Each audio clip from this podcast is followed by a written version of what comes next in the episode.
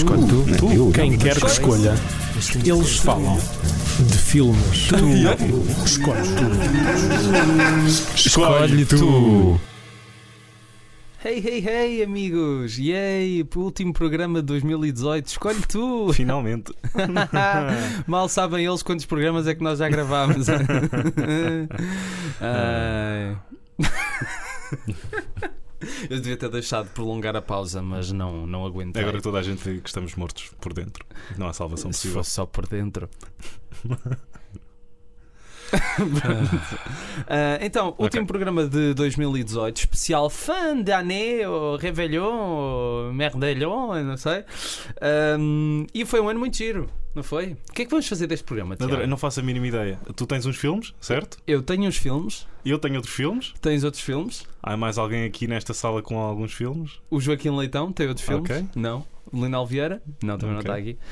Ah, a, a terceira pessoa que está a assistir a isto, mas que não quer participar? Não? Não, não. não, não podemos tornar isto mais Não óbvio. Não, não podemos tornar isto mais óbvio. Ahm, Batatinha, olá, boa tarde, obrigado por estares connosco. é assim que tu és na vida real, Batatinha. Sim, uma mulher, uau! Desculpa, Ok. Raquel. Pronto, essas Ah, pessoas já ah, estavas a falar de mim. Ok. Raquel, chamas-te Não, Raquel. não, quando disseste mulher. Nós somos, eu, eu acho que nós quebrámos um recorde. Nós devemos ser o podcast que diz mais merda por segundo. Nós estamos a Ah, 1 minuto e 20. Não sei, não sei. Estamos a 1 minuto e 20 e ainda não começámos. Podemos fazer um episódio disto. não. Ahm, então, o que é que vamos falar? Então, especial fim de ano, vamos falar aqui do melhor e do pior que vimos deste ano, não é? Não, não. Eu vou fazer algo ligeiramente diferente. Enquanto, Ok. enquanto tu. Não, mas tu vais falar do melhor que viste este ano, mas num determinado sítio. Sim, Ok. Ah, eu acho que nós. Tendo em conta episódios passados em que o nome Netflix foi muito. E foi episódios muito, ah, futuros, porque já agora deixa-me só dizer isto. eu tenho. Peço desculpa. Eu vou ter que. Não, não, não. É que. Ah, No momento em que nós estamos a gravar isto no dia 28 de dezembro de 2018, só que nós já começámos a gravar o Escolho Tu em abril de 2018 e decidimos gravar muitos episódios com antecedência e gravamos para aí 12. E, e há alguns que provavelmente se calhar vão perder alguma atualidade no que respeita à Netflix. E eu tinha o problema de cascar muito na Netflix. Eh, e se calhar agora a partir daqui os episódios que seguem vou ter que cortar algumas coisinhas. Não, não é preciso, não é preciso. Se calhar. Eu é que peço desculpa porque não só destruímos o nosso fluxo cronológico, como o dos nossos ouvintes. Nós não temos E- um fluxo cronológico. Ah, Sabe- Sabes porquê? Porque, outra coisa, eu outro dia estive a ouvir o episódio. Eh, o- qual foi o episódio que saiu antes do especial de Natal? Foi o Matini, não foi? Uhum. Foi, Uhum. ok. Ahm, eu, eu concordei muito depois de tu dizes o título. não, foi mas eu esse. lá disse: o próximo episódio é o Forbidden Planet. E onde é que está o Ah. Forbidden Planet? Não está! Porque só de passado dois ou três meses é que nós percebemos que isto ia calhar no Natal e no Ano Novo e vamos fazer dois especiais. E portanto, na próxima semana é que é o Forbidden Planet. Portanto, para as pessoas estão a dizer, ai, não dão tempo para ver os filmes e tal. Primeiro, são podcasts, portanto, não passam uma hora, tipo, não. Não, não estão disponíveis depois noutros sítios, não é preciso irem Uhum. ouvir eh, às 10 da noite na Rádio Autónoma e, e pronto, assim ficam também, ninguém se chateia. Não é por E isso que te pe- chamam, peço desculpa pela timeline toda lixada. não é por isso que te chamam Rui Consistência Alves de Souza. Pronto. Eu não vou chegar ao fim deste episódio vivo. Ah, pensei que ias. Ah, não, não, mas gostei deste, desse, desse efeito sonoro agora. Desse eu acho, eu é acho que eu que tenho tu- uma garrafa d'água, eu não quero fazer publicidade, mas é uma garrafa d'água muito gira que faz um barulho. Não sei se as pessoas lá em casa ouviram, Eu mas acho que isso foi- pareceu outra coisa, mas tudo bem, não há, não há problema. Era um boneco a encher. Uma boneca. Ah, utilizada para determinadas Um coisas. animal. Mas, mas olha, o que eu quero propor é: tu fazes a tua cena, man, Ok. estás a ver? Eu faço a minha cena, mas vamos Ok. fazer tudo ao, ao molho, ah? E depois vamos conquistar as ondas. Eu não pedi ah, marés vivas. Eu estava a pedir uma cena mais morangos com açúcar, agora é que vai voltar. Está bem? Yay! Yay. Que, que alegria. Bom, já sabemos o que é que tu escolhes, Raquel. Pronto, é melhor. Pronto, Raquel Santos Silva, boa tarde. Está boa. Ela não quer participar, não mas faz nós mal. vamos fazer Não, sempre mas não, não- é para te puxar, é só para. É que ela parece a senhora da linguagem gestual. Não, que é esse- tá- não- o que é que isso significa em linguagem gestual? Palmas silenciosas. Ah, é? Sério? Pois, ela basicamente para os nossos ouvintes que não veem, ela estava com as mãos no ar a agitar freneticamente. Pronto. Porque as pessoas não conseguem adivinhar, podem estar a achar que ela está a fazer outras coisas com as mãos e tu a dizer que são palmas, não é? Isto Não vai sei. também ser lançado em código Morse. Vai. Sim. E pombo correio, é a nova inovação. Nova inovação. Ah, Uau, Rui. Oh, ok. Ah, mas portanto, eu, eu acho que era giro nós mantermos uma conversa fluida sem ser vá, agora vou falar eu disto. E tu, ai, agora vou falar eu disto. Portanto, hum, epá, eu, eu gostava se calhar. Posso só começar? Claro, começa tu. Não, começa tu! Não, começa tu. E agora o novo Cinco- podcast começa tu. 5 minutos de palha, é Ok. incrível. Um, e queria começar por dizer que o melhor filme do ano é o First Reform do Paul Schrader. Obrigado, boa ok, tarde. ok. Eu não, vi, eu não vi o filme, portanto é aqui que eu, é aqui que eu tomo bem na minha própria ignorância. Aham. E- Mas gostas muito do, do, do Paulinho, Gosto muito, gosto muito do Paulinho, mas quando tu. Paulinho das feiras. Isto vai ser tirado fora de contexto e passado em loop na rádio autónoma. Eu gosto do Paulinho, eu gosto do Paulinho, eu gosto do Paulinho. Eu gosto do Paulinho. Eu gosto do Paulinho. Ah, mas quando tu me dizes, e muitas pessoas por essa internet fora, que é uma coisa desconhecida nos dias que correm, ah, dizem o melhor filme do Paul Schrader, quem sabe desde sempre, e que tu concordas com isso. N- Não, Não? sei porque eu não vi todos os filmes do Paul Schrader. Ok, está bem, mas tu Se calhar escolheste. até o filme da Lindsay Lohan é a grande obra-prima que ninguém. não, dos que vi, sim, é o, é o melhor dele. Até agora. E eh, porquê? Porque é bastante diferente. Quer dizer, ele não tem. do- Eu não diria que ele tem dois filmes iguais, não tem. Ahm, mas este filme tem uma abordagem que eu, em 2018, nunca achei que um filme americano tivesse a coragem de tomar.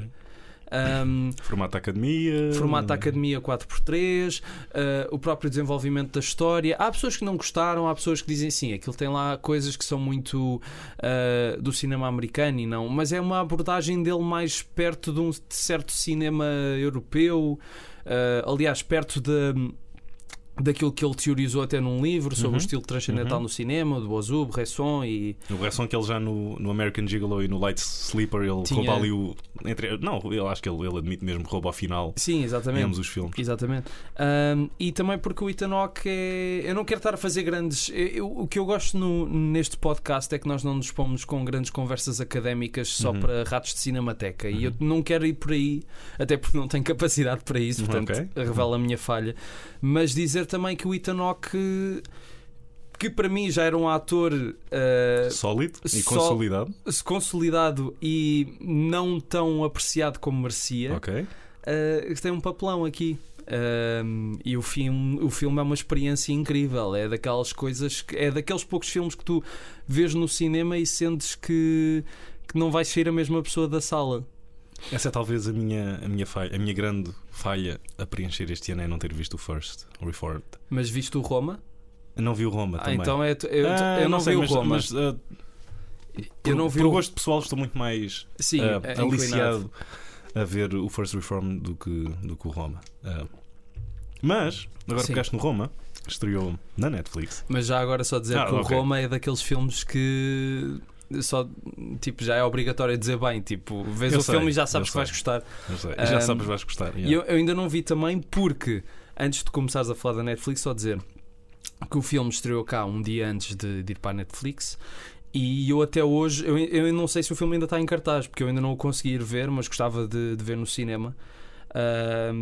E, e agora sei que o que eu irei dizer a seguir vai ser uma continuação daquilo que tu vais dizer, portanto, chuta. Ok.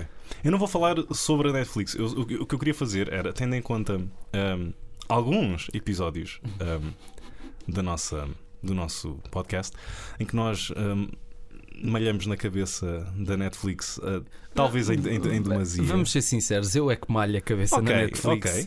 Mas ah, vamos aqui assumir E a não culpa. tenho nada contra a eu sei, eu Netflix. sei, eu sei. Mas- Aliás, acho que é ótima. É mesmo ótima. É uma, uma ótima cena. Tipo, é uma boa alternativa. Mas. Mas eu sei porque agora conseguias, ias continuar na tua tangente. não, não, não. Eu Netflix. ia só dizer mas. E quero para tu continuar. Mas eu gosto da tua tangente Netflix. Não, não, não. Vá, fala lá.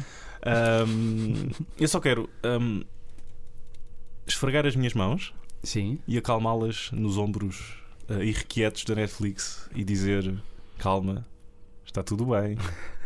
Tu tens bons filmes Sim. e aqui vão cinco. Yeah. E quais é que Mais são? um extra, Ok. que não é da Netflix. Mas que estava lá. Não, não, não, não, não, não. Ah, HBO. Ok. Ahm, então o primeiro é o Private Life da, da Tamara Jenkins. Ahm, Também gostava. Quero muito ver esse filme. Eu não sei, eu não tenho. Eu, eu tenho boas não memórias do Savages porque é mais um, um feeling de que sim, gostei, do que uma opinião sólida do que é que o filme se tratava e o que é que era, porque já o vi há, há, há- há muito tempo, mas na altura era demasiado novo para saber que cinema é que havia de ver e muitas das vezes o Nuno Markle era uma, uma referência. Este foi um dos filmes que ele tinha falado bem no A Vida é Markle, a dizer: Olha, isto saltou ahm, dos Estados Unidos diretamente para discos aqui em Portugal. Vejam quando puderem, é um Sim. filme extraordinário. E de facto é. E de facto é. Eu, e pelo menos- Não, só dizer que eu o vi há uns anos, até foi numa altura em que eu ainda estava na faculdade e escrevia para, o, para esse grande estaminé chamado Espalha Factos. Uhum. E propus-me, autopropus-me fazer um top dos grandes filmes do Philip Seymour Hoffman. E então aproveitei e numa semana estive a ver vários que nunca tinha visto: o Cinético de Nova York, eh, o Antes que o Diabo Saiba que Morreste, eh, o Punch Drunk Love, por aí. E, e um dos últimos que eu vi foi o Savages, e, e, de facto fiquei muito impressionado com o filme. É, é daquele tipo, é aquele tipo de filme muito humano. ahm, que acho que só, só te vai dizer alguma coisa se tu de facto te identificares ou quiseres seguir aquelas personagens, não é? Certo. E hum, eu na altura achei um belo filme e depois quando soube que ela ia fazer um filme para a Netflix. Que é o segundo filme dela, salvo erro? Só, não? sim, Certo? acho que é só o segundo ou terceiro filme dela, mas num grande espaço de tempo. Yeah, sim, sim, sim.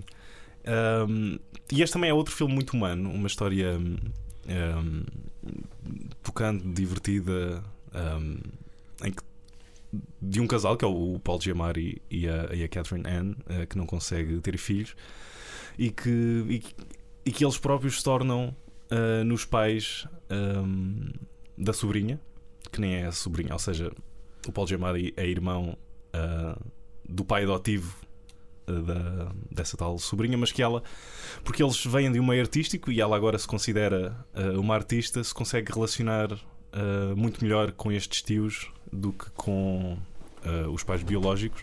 Sim. Um, e é uma fantástica transformação de. Ou seja, eles não conseguem uh, ter filhos, foram enganados por uma, por uma mãe por correspondência que fez chantagem emocional uh, com eles. Um, eles finalmente desistem, e não é bem desistir, mas encontram uma opção viável nesta sobrinha um, para ser a mãe, entre aspas, do, do filho, do filho deles. Um, e, e tens esta, este, este triângulo que, que no final tu, tu percebes que eles foram como. Ou seja, que a filha deles já existe e é esta sobrinha de quem eles tanto gostam. Um, e é incrível como o filme não é só um tom, não é ok, isto é muito melodramático, não há aqui comédia nenhuma e vamos sufocar todo Sim. o riso uh, um, que poderia existir. É completamente o contrário. Uh, tens uh, toques sublimes uh, em personagens, sei lá, como um doutor que canta, um ginecologista que canta enquanto faz um. Uma gineculação? Exato. Peço desculpa. não Vamos sei. sair daqui muito em breve. O quê? O quê? Um exame. Um exame. Ah, um Eu- exame. Eu, eu não cheguei a dizer a palavra exame, estava Um aqui exame. muito. Não, exame, era o que eu queria Obrigado dizer. ao nosso público. Yeah. Ah, hoje temos um grande público. palmas, palmas. Em que o doutor uh, canta enquanto anda ali a fazer o que é que ele canta já agora? Ah, não sei, não conhecia a música, honestamente.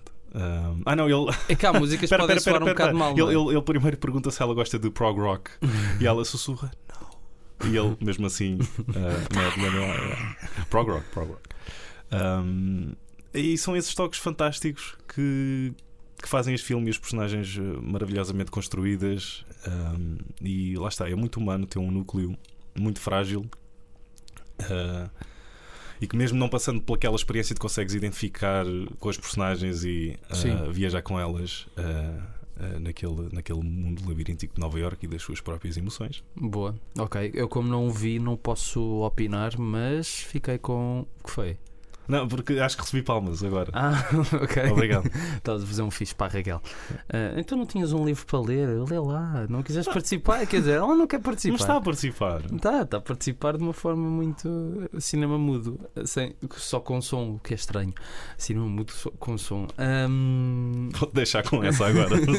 E vou, vou lavar as mãos mas que, outro- que outros filmes então é que fariam parte Ah, não, agora, desse- agora vai outro. Agora vai outro teu. Ah, é? É, ah, vamos ok. fazer ping-pong. Ah, eu não tenho cinco filmes, eu só Não faz mal, não faz mal. Eu depois tomo as rédeas mais à frente Não, faço não, por acaso tenho um filme da Netflix que eu não pus propriamente no meu top do ano, mas que acho que foi uma boa surpresa que tu se calhar deves ter.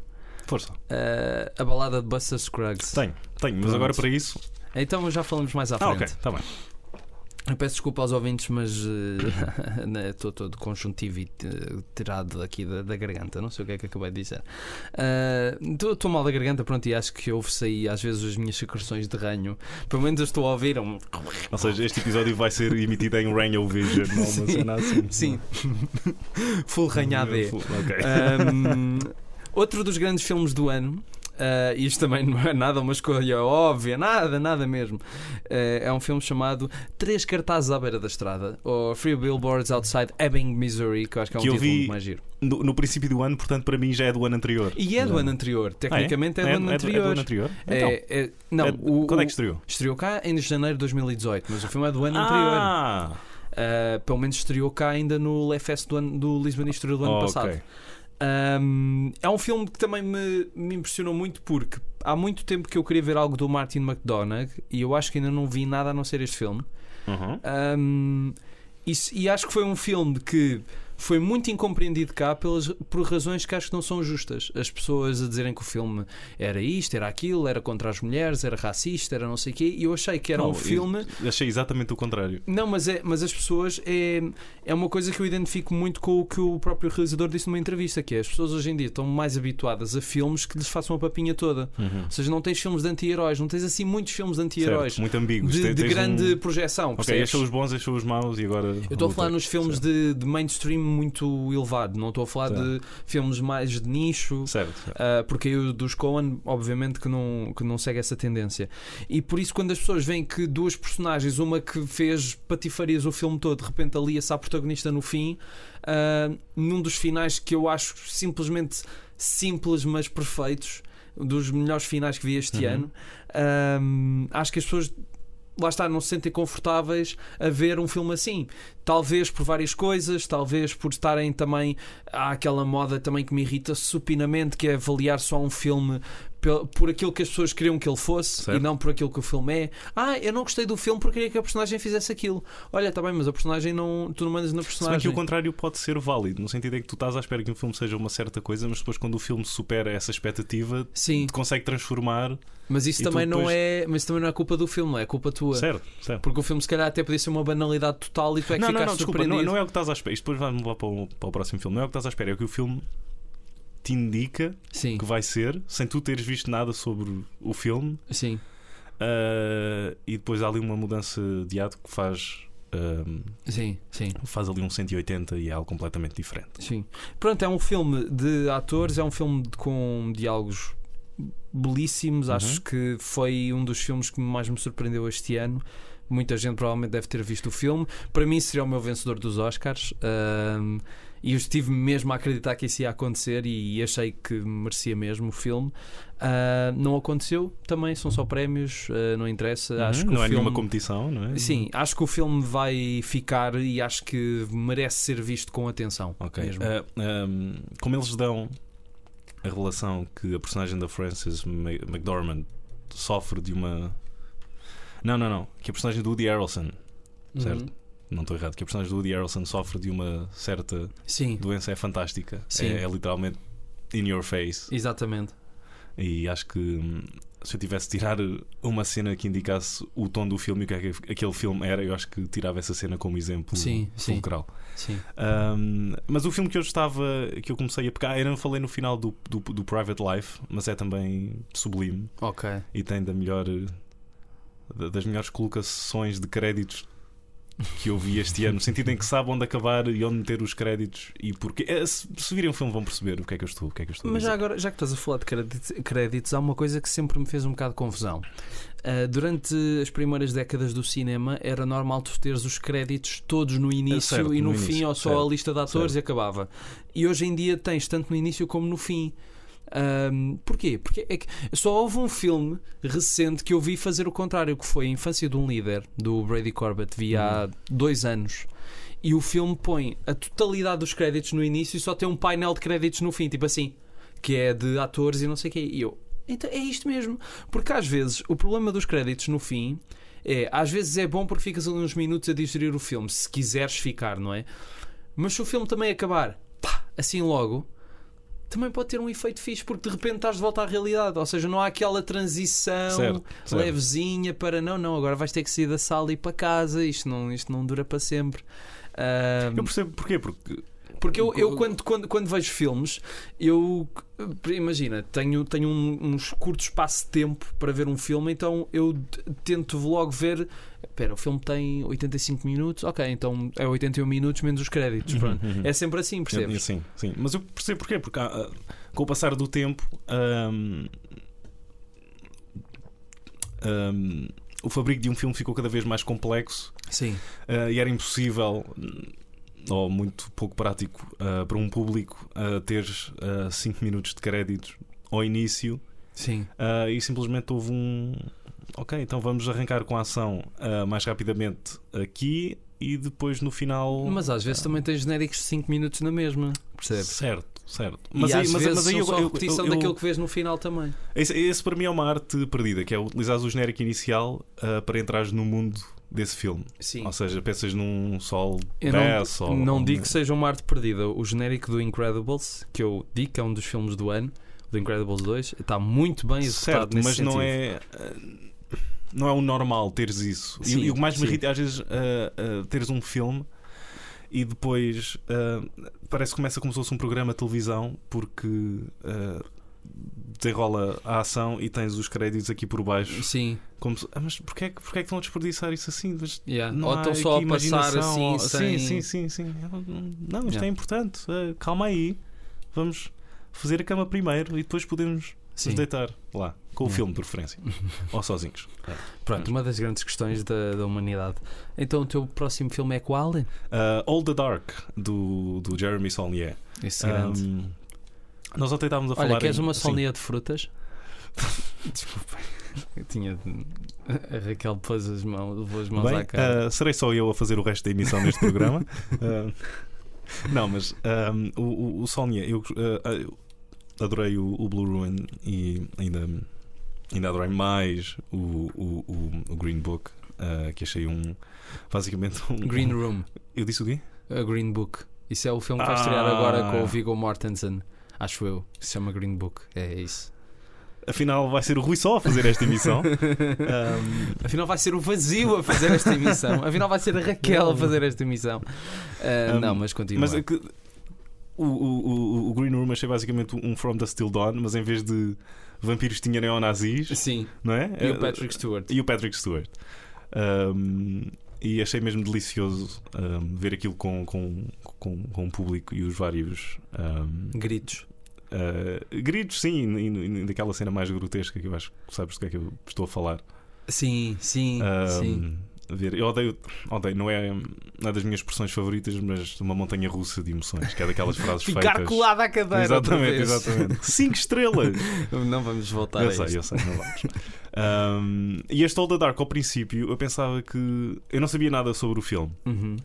E vejo. Sim, é daqueles filmes que só me chamou a atenção por ser o Jeremy Saulnier. Exatamente, mas eu vejo Jeffrey Wright, um, um caçador que já viu muita coisa, um, já fora de moda, cansado, lobos, uh, um mistério, assassínio. Oh, ok, eu não sou o maior fã de uh, filmes de, uh, com o conflito eterno de man versus nature Sim. e não me- não estava com grande vontade de ver aqui uma, uma variação no Moby Dick outra vez. Até porque uh, acho que torna o conflito menos interessante quando tens um. Quando do outro lado só tens um, um adversário que está a fazer o que é natural para si próprio. Sim. Uh, ou seja, quando tens, sei lá. E que não é uh, propriamente um adversário, não sim, é? sim, Porque... sim. Ele só está a seguir a natureza Sim. dele. E quando metes vingança aí, tens o Jaws 4, o The Revenge. Ah, ah, mas eu pensava que estava para aí encaminhado. Mas depois há ali um, break, um, um breakdown no, no, no- no primeiro ato ahm, que basicamente sacode o filme e pendura dos, do, ou seja, pendura Sim. de baixo para, sim, whatever. Um, e fabuloso. E, e- e- daí até ao fim tens este filme calmo e esta meditação um, no, no que é que no mal que nós temos dentro de nós e como é que ele se transforma e como é que ele se manifesta e, e eles utilizam de maneira fantástica o facto de haver ali lobos e aquele velho dizer do um, Wolf in Sheep's Clothing. Sim. Um, O lobo em pele de cordeiro, exatamente. Que é uma expressão em bastante utilizada em português, Ah, Tiago. ah, mas- ok. Só dois segundos de silêncio para eu me automutilar. Eat two rabbits with just one hit. Também já agora. Usamos muito em inglês, não é? Peço desculpa. Não faz mal, não faz mal. Eu estou só um pouco ferido agora. Não, não, já queres ir à enfermaria? Acho que eles têm aqui a enfermaria. Não. Dou-me tipo uma injeção no joelho. Ahm, e.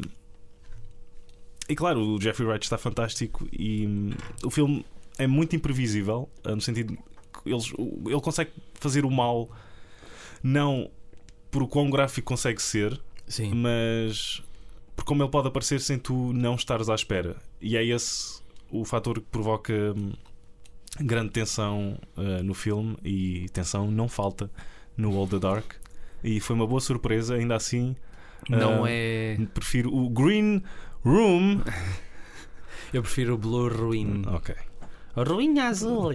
Não sei porquê. Esse é o título em português? Ruína azul. Ruína é- azul. Não é ruinha. Ruinha azul. Ruinha. Ruinha. É o, é o Francisco Louçã que fez. Ruinha azul.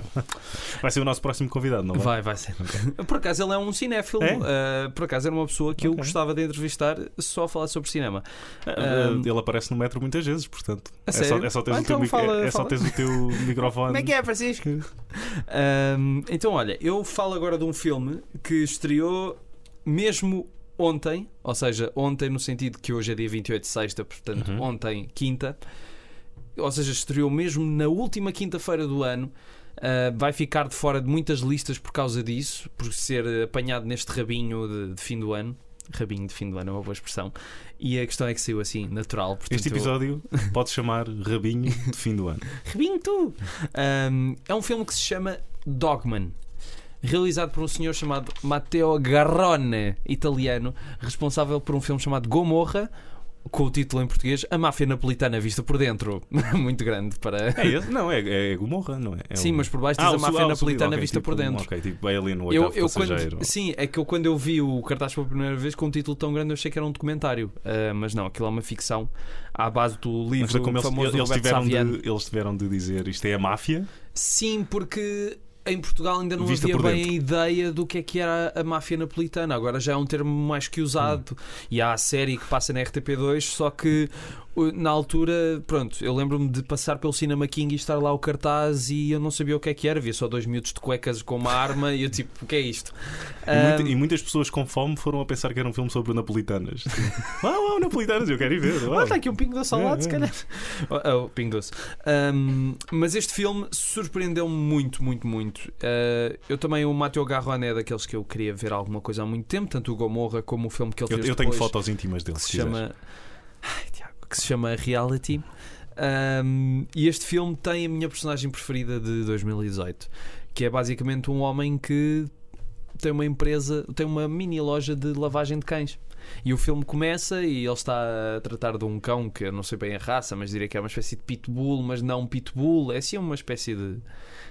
Um, e, e o filme depois evolui para uma história que tem a ver também. Aquilo passa-se numa, alde- numa cidadezinha mesmo daquelas italianas que vês muito nos filmes. É tudo. São pe- pessoas tipo o mais baixo possível, vivem todos ali no seu mundinho, nunca saíram dali. E, e o, o tal Dogman, que se chama Marcello, ele, eh, ele é um tipo assim pequenino, eh, muito desengonçado, não tem pescoço quase, tem assim uma vozinha um bocado irritante. E, e o ator, que eu agora infelizmente eh, é- acho que é Marcello Fonte, acho que é o nome dele, ele tem uma interpretação pá, genial e acho que até ganhou um prémio em Cannes por causa disso. E basicamente aquela história que começa por, por ser a história de uma personagem, e é um filme de uma personagem, um homem que tem a sua loja, ah, vê a filha regularmente, está separado da mulher. ah, e que tem um amigo que não é bem um amigo, que é um tipo que tem um parafuso a menos, ah, torna-se também numa espécie de, de evolução, uma história de evolução da própria personagem que é muito, muito, muito acutilante. Ah, por- por- não estava nada à espera de me sentir tão envolvido com o filme e com os personagens. Ah, é é daquelas coisas, tu, tu, tu às tantas já sabes como é que o filme vai acabar, pá, e a 3 quartos de hora já sabes como é que aquilo vai descambar. Mas isso não é mau. Mas é só- tão bom ver aquilo acontecer. É tão bom. E, e, e, e, e aquilo está filmado de uma forma tão intensa, porque às tantas há violência pelo meio, ah, em que de repente a vida daquele homem dá uma volta enorme por causa de uma das situações fulminantes do filme. E como é que ele ultrapassa isso? Como é que ele sai do. Da prisão social em que se meteu, ou como é que não sai, Ah, Epá, é, é, dos, é do- dos filmes que mais me surpreendeu este ano, com certeza. Ok. Fim do Ah. meu top 3, pelo menos. É só sobre a existência desse filme quando, quando me disseste que o ias ver. E, e depois percebi que sim, que ia ficar na armadilha do rabinho do ano, porque. ah, Yeah. ah, porque agora. Se o vir só ir a ver na próxima quarta. Exatamente. Mas vale Yeah. muito a pena, muito, muito a pena. É uma, é uma distribuição da Midas Filmes. Já Ok. agora fica aqui. Faz, a- faz assim? Faz, Faz- não, porque-? Não, porque é, é daquelas coisas. eh, Eu ainda acredito no cinema visto em sala. E aí depois quero falar sobre isso sobre a Netflix. Rui Alves Souza a receber um enorme saco com moedas da Midas, com um cifrão gigante, Ah, uma mão muito misteriosa. Não é Midas dos carros, atenção, acho que estás a confundir. Ahm, eu, eu, eu apoio os filmes em sala e quero falar mais disso, disso mais à frente. E acho que este é daqueles filmes que merece ser visto em sala mesmo. E portanto fica a sugestão. A, su a sugestão. A minha próxima sugestão. Sim. Sim. isto, isto não está. Eu não tenho a minha lista em nenhuma ordem ah, específica. Esqueci de mencionar isso ao princípio. Sim. simplesmente filmes Da eu vi Netflix. da Netflix. Ah, o próximo ahm, desiludiu-me e estava à espera de mais um pouco ou de uma experiência mais coesa e é o Apostle do Gareth Evans. Ok. Ahm, O realizador do The do, Raid. do The Raid, dos dois The Raids Ahm, e do Marental. Ahm, Whatever.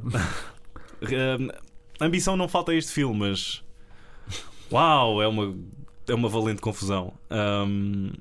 Eu, visualmente é impecável Sim. e ele consegue um ritmo bem parecido ao, The Raid, ou seja, uma coisa muito alucinante. E aí está uma das falhas do filme: é que tu chegas ahm, mesmo ao final e, e estás de rastos. É uma experiência tipo, muito cansativa e é ah, em demasia, não só nas personagens, não só tematicamente. ahm, também se falar na violência, sim, tem demasiado. É muito visceral ahm, o Ok. filme. Ahm, e está a dizer, o filme está a tentar dizer tantas coisas Que se perde, é ahm, isso. Que não há que se nada perde que... e depois afoga-se.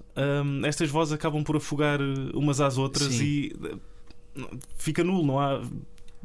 Mas a sensação que eu tenho, eu vi isso dele, só vi o The Raid, o primeiro. Uhum. E lembro-me de ver o trailer do segundo e achar, ok, isto é o The Raid ao quadrado. Uhum. Não, não será se calhar a intenção dele de que cada filme a empreitada seja cada vez. Tipo o Nolan, o Nolan Talvez também tem esse- isso- essa cena. Isso até faz sentido. Se bem que isto é um registro diferente. Eu, ahm, aliás, até citando uma, uma das primeiras entrevistas que eu fiz, que foi ao Vicente Alves do O, realizador, ele disse uma coisa que eu nunca mais me esqueci: que o Nolan, a cada filme, estava a aumentar e a aumentar um dia ainda a rebentar, porque aquilo de cada filme era Uhum. cada vez mais ambicioso, mas ambicioso não no bom sentido, ambicioso no sentido de ser a escala ainda maior e tudo mais. Ah, o problema é o resto, não é? É que não é só da escala que se faz um filme. E, e o problema é que tu consegues ver aqui, ah, para já, excelentes inter- interpretações do, ah, do, do Michael Sheen e do, e do Dan Stevens, acho que é o nome dele, que esteve ótimo no, no The Guest. Sim. E, e- vês que ele está mesmo aqui a tentar dizer qualquer coisa sobre medo, religião, fé, mas lá Não está, é, é- é muito. Há aqui material para três ou quatro filmes Sim. e, e que, se bem estruturado, eu acho que estavam lá.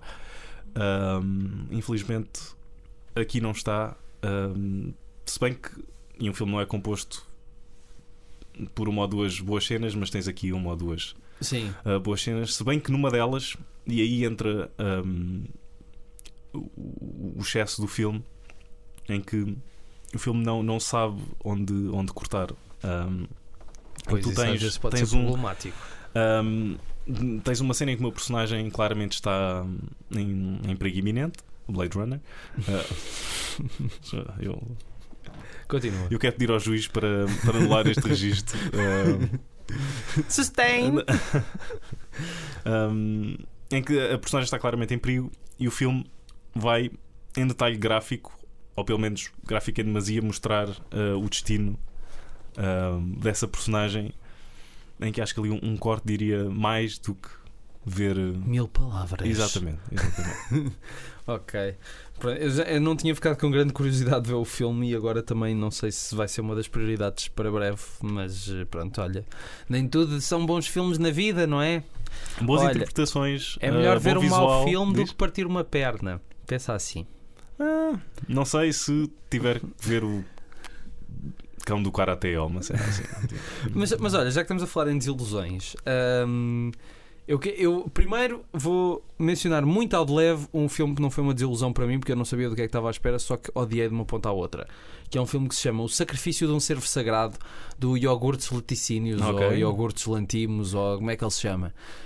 Hum, eu- é, é- é uma, é uma tendência uh, que, que existe no cinema da atualidade, há alguns realizadores que andam a aparecer, que basta tipo emular outros realizadores, basta ser o Kubrick, que de resto já és um ótimo Espera, esse é o realizador. Killing of the, of a Sim, exatamente. Pá, eu achei. É daqueles filmes em que.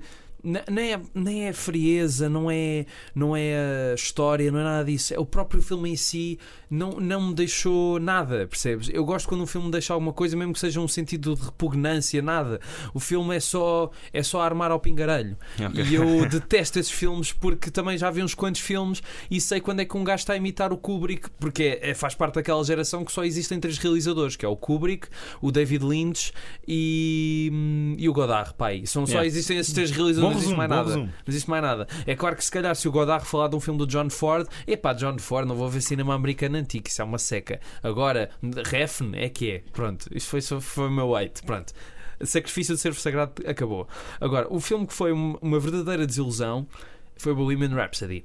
Não é que eu estivesse à espera de grande coisa do filme, tendo em conta a história que o filme teve, ou Uhum. seja, começou por ser uma coisa muito interessante com o Sacha Baron Cohen, escrito pelo Peter Morgan, que é um, um argumentista com muito mérito, e, e pronto. Para que acho, acho que temos, ah, às vezes quando o filme tem uma história complicada, temos de deixar sempre esse E, exatamente. Ou seja, à porta. Ou seja, isto foi uma desilusão que veio aos no- poucos. Ou seja, ao longo do tempo foi, eh, as, eh, eh, a expectativa que eu tinha foi diminuindo, diminuindo, diminuindo. Uhum. Portanto, já o filme em si era a confirmação dessa desilusão. Eh, ou seja, começou aí e acabou num filme com um, um, um realizador eh, que pouco ou nada tem de perceber como é que se pode trazer música para cinema. Ou seja, de uma forma que não é só videoclipes ou, ou, ou estar fazer um filme para as músicas. Um argumento sem qualquer. E não tem nada a ver com ser romanceado nem nada, é só mesmo. É muito episódico e. e- e- não, e- os, os próprios episódios em si não.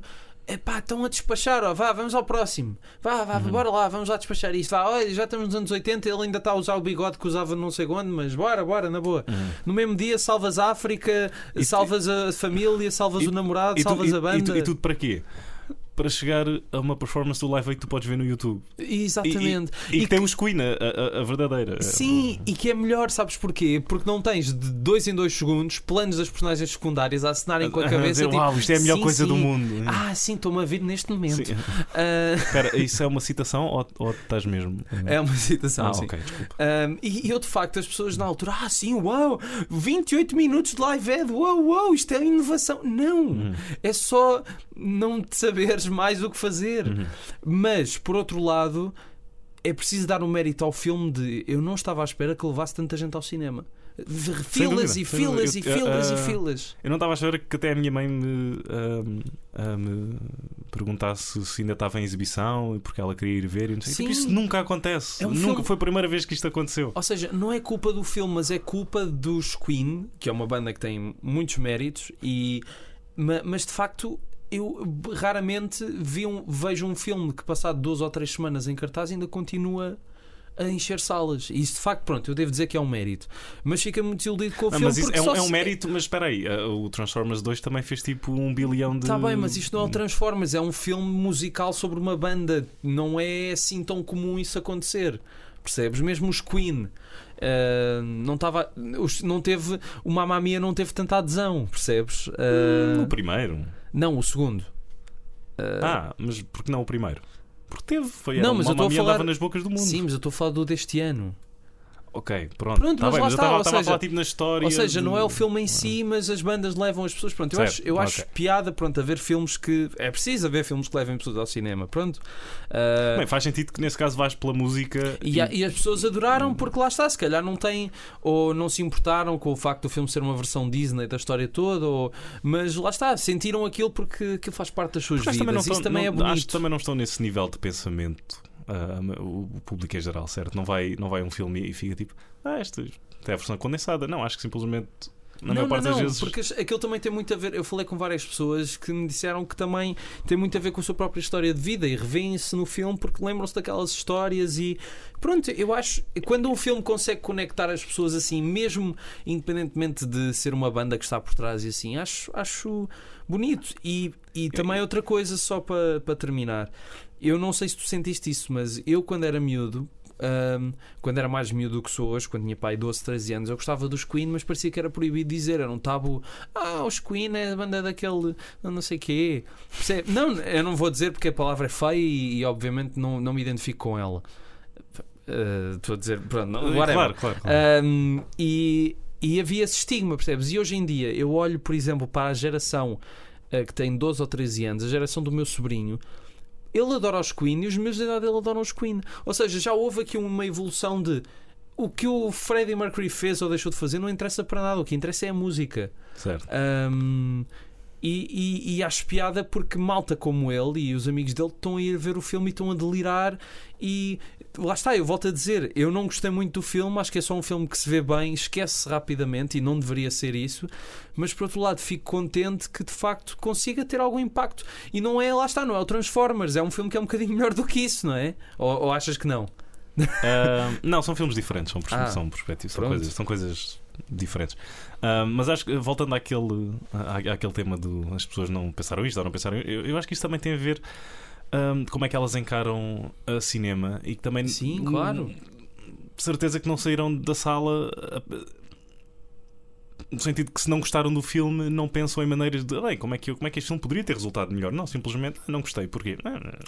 Não, é daquelas coisas. Tens de perceber que há pessoas que têm coisas muito Eu mais eu isto, interessantes. isto não é, isto não é um, Eu sei, eu sei, mas também temos não, de... não, quer estar a, Também a- temos- a malhar em ninguém. Mas é também um- temos de deixar esta ressalva que é para as pessoas não desinterpretarem mal, obviamente.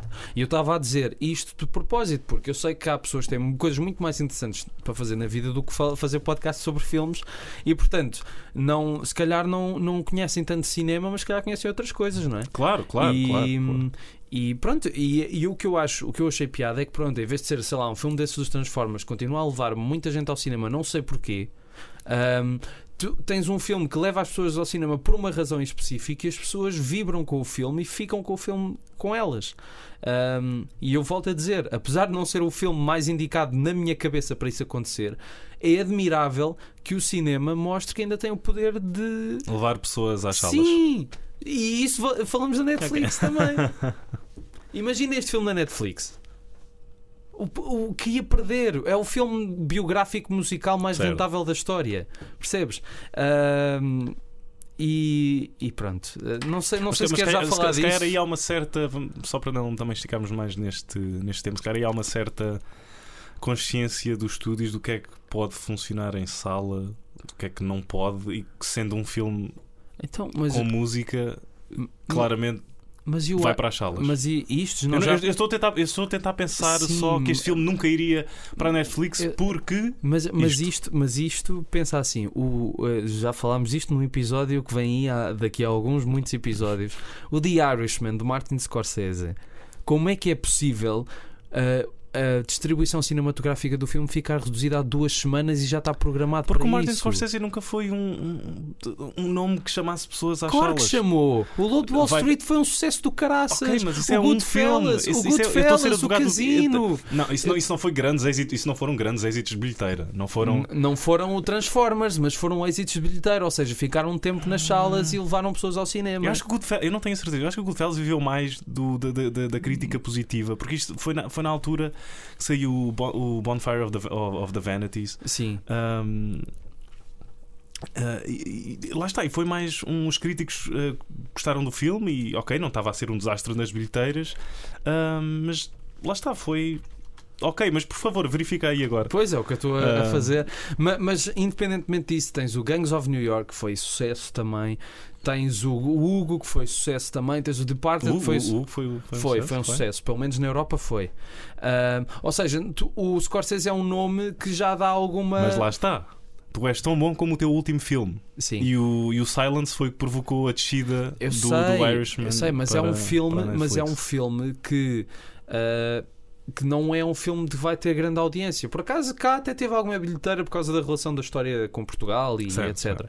Ahm, mas eh, deixa-me só ver, agora já aqui estou com a Wikipédia à mão. Ah, ok, pronto, está bem. O filme fez o dobro do, do pelo menos do que está aqui do, na Wikipédia, fez um, ou seja, teve um budget de 25 milhões, fez um box office de 46.8. Ok, não é muito. Não é muito. para os É. padrões de hoje. Acho que nem para os Em padrões que- da em- altura. Estás em 1990. Ok, está bem, está bem, está bem. Mas volto a dizer, os outros foram. E entretanto, tá- essas pessoas que cresceram a ver esses filmes, é claro que querem ver um filme com o Joe Pesci, o Al Pacino, o Robert De Niro e o Harvey Keitel todos juntos. É um filme que iria levar pessoas ao cinema. Mas lá está, e, ah, eu juro que vamos acabar isto eh, neste próximo ponto. É um filme que, ainda, era para que- ainda- que tem um, um- um- Mas estamos a. Bem, o Irishman tem um custo acrescido de ter te- aquela tecnologia toda de, de, de- fazer um. é? Sim. De aging dos atores. Sim. Ahm, e lá está, não sei, o filme ainda custou o quê? De 150. Já vai em 180, acho eu. Uau, Martin Scorsese com 180 milhões. E eu pergunto, e como é que vais ter esse dinheiro todo de volta? É que mesmo Ouve, que a, tenhas... Netflix, a Netflix um- tem um- eu não sei qual é que é. Eles são um bocado É- ah, é que confidenciais no modelo deles e no que é que resulta e o que é que não resulta. Eu não sei ahm, como é que a Netflix funciona. Eu só sei que eles não podem ser estúpidos ao ponto de nós sabemos que isto não resulta. Queremos. Ou seja, eles não. Então ah, como eles, é que eles podem estar a- que- Como é que podem... Imagina que produzem seis filmes que custam cada um 180 milhões de Eu dólares. não faço a mínima ideia. Eu sei que. Não, mas eu, eu, eu só tenho pena porque provavelmente o filme vai chegar a, alguns sítios e não vai chegar cá, ou vai chegar cá com uma estupidez do Roma. Desculpa, e foi uma estupidez. Chegar cá um dia antes de estar na Netflix. O Netflix implode daqui a uns anos e depois eu vou perceber: ah, ok, então era por isto. Ah, E- ou então não, então vai continuar, então Sim, e eles sabem há- mesmo o que é que estão a Sim, fazer. há várias. Eu, eu não quero ir partir para essas posições. O que me preocupa é essa questão. A, a Netflix não é. a- o, o filme estrear na Netflix não é mais do que o The Savages estrear em DVD. Percebes? Só que as pessoas levam como se fosse uma estreia e não é uma estreia. Está num serviço de streaming. Certo, eu, mas eu, eu, eu assim- concordo e compreendo. E sendo assim, tu não podes. E, e, e, e- Ok. e Eu mais, sinto que vou ser assassinado mais- daqui não, a não, 5 não. minutos. Mais chocante ainda é a Netflix impedir que os cinemas revelem os números de bilheteira do Roma. Porquê? Ai, não, nós não queremos, estamos a fazer mal ao cinema. Então porquê é que estão a impedir que se revelem esses números que não vão ser grandes de certeza? Porque acho que as pessoas já sabem que não vão ser grandes de certeza e porque é revelar o número. Já, sa- já sabemos, foi lançado em. Então tipo, porquê, então porquê é que não podem revelar na mesma? Mas porque é que havia de revelar? É um pau de dois bicos, não é? Opa, é, é- é, hum, eu, eu só, eu só, só me faz confusão. meus, os meus resultados de bilheteira têm 3 bicos. Têm 3 bicos os meus resultados de bilheteira. Não, mas é, é, é daquelas. É aquilo que nós já falámos no, no episódio do Target, sim, é um dos próximos filmes. Ah, eu acho que vou ter que cortar muita coisa sobre a Netflix, estou a ver. Pô, Ah, podemos fazer um episódio à parte. só é com só- tudo junto. Massacre na Netflix. Depois- Ah, não, mas a questão é que não é um massacre. É só aquela ideia das pessoas acharem que há uma grande revolução com a Netflix. Não há. É só a continuação. É como os youtubers serem. Ou os influencers. Os influencers não são uma novidade. São o que eram os opinion makers dos anos 30 e 40 ou 5 e 50. Percebes? Só que numa outra forma. E a Netflix é a mesma coisa. É outra forma de ver filmes em casa que não é em DVD, que não é em downloads. Mas tu lançares um filme que só passa na Netflix é a mesma coisa de ele só ser em DVD ou de o ir sacar à net não estreou cá. Percebes? Não tem esse valor de estreia, não é uma estreia, não é. E não, tipo, tu programares um filme para estar duas semanas em sala só para te candidatares aos Oscars e depois pôres um sei, é filme. tipo, é tipo usar o cinema. Ok, dá É. cá, deixa-me só roçar questão- aqui um bocadinho e E a depois questão é que eles sabem que têm filmes que são muito cinematográficos. O Roma é, mesmo a balada de Buster Scruggs é. E, e pronto, é, é isso que me preocupa um bocado as pessoas acharem que está a haver aqui uma grande revolução e não está. E eu, quando fico chateado, fico com a voz muito fininha e acho que me vou calar. A Raquel já está a olhar com um ar preocupado para mim. Vamos para a balada de Buster Scruggs? Bora. bora. Ok. As pessoas vão me odiar. Eu acho que as pessoas vão, vão deixar Não, de não, não, não, não, não, não, por favor, por favor. Ah, Não, ok, balada de Buster Scruggs. Um, eu não sei, eu não sei o que achaste. Oh, oh, sei, mas estou só a fingir que não sei. Uh, só para uh, isto ser. um, Sim. pronto. Um, Qu- Qual foi a história que gostaste mais? uh, foi a do Liam Neeson. Ok. Eu, eu achei que. Lá está, é um filme de antologia. Um, em nenhum filme de antologia tu vais ter uh, os segmentos com o mesmo nível de qualidade. Vai Sim. sempre, lá, vai sempre haver alguns que tu preferes, outros que achas mais fracos. Eu que achei que o filme ia perdendo vapor uh, à medida que ia progredindo e achei os dois últimos, para mim, claramente, os mais fracos e menos um, concisos. Ou seja, Não me lembro qual é que é o o, penúltimo. o- o penúltimo é o da Zoe Kazan, em que ela. um, Ah, já sei, já sei. não é daquela sei. viagem Sim, longa sim, sim. em que ela se envolve. uh, Sim, com- também. Esse e o do James Franco foram as duas histórias que eu gostei menos. Eu cada vez penso mais no do James Franco, cada vez gosto mais dele. Ok, ok. Um, desses dois eu sei. eh, eh, eh, eu sei. Assaste, Eu assaste. sei. Um, esses dois achei menos focados. um, e quando tens um filme que tem aquele tom. Ou seja, a maneira de como os irmãos de Cohen conseguem fazer-te olhar para ti mesmo e para a condição humana e Com muita parvoíce à mistura. Exatamente, com, aqui- com aquele Sentido com, com aquela acidez mu- muito característica deles. hum, é, não sei, é fantástico. É algo. Cada fi- é assim, eu sou aquela pessoa que gosta do Lady Killers dos Coen. Ok. Ah, portanto, eu quase que desculpo tudo o que eles fazem. hum, e, encontro, e encontro sempre algo para me rejubilar Eu não acho que Um, seja um filme mau, muito pelo contrário. Só que acho é que aprecio mais as comédias dele que são mais negras do que. Ou seja, que não são ah, os filmes esquisitinhos deles, são os Uhum. filmes que têm mais qualquer coisa. Apesar de eu gostar muito do.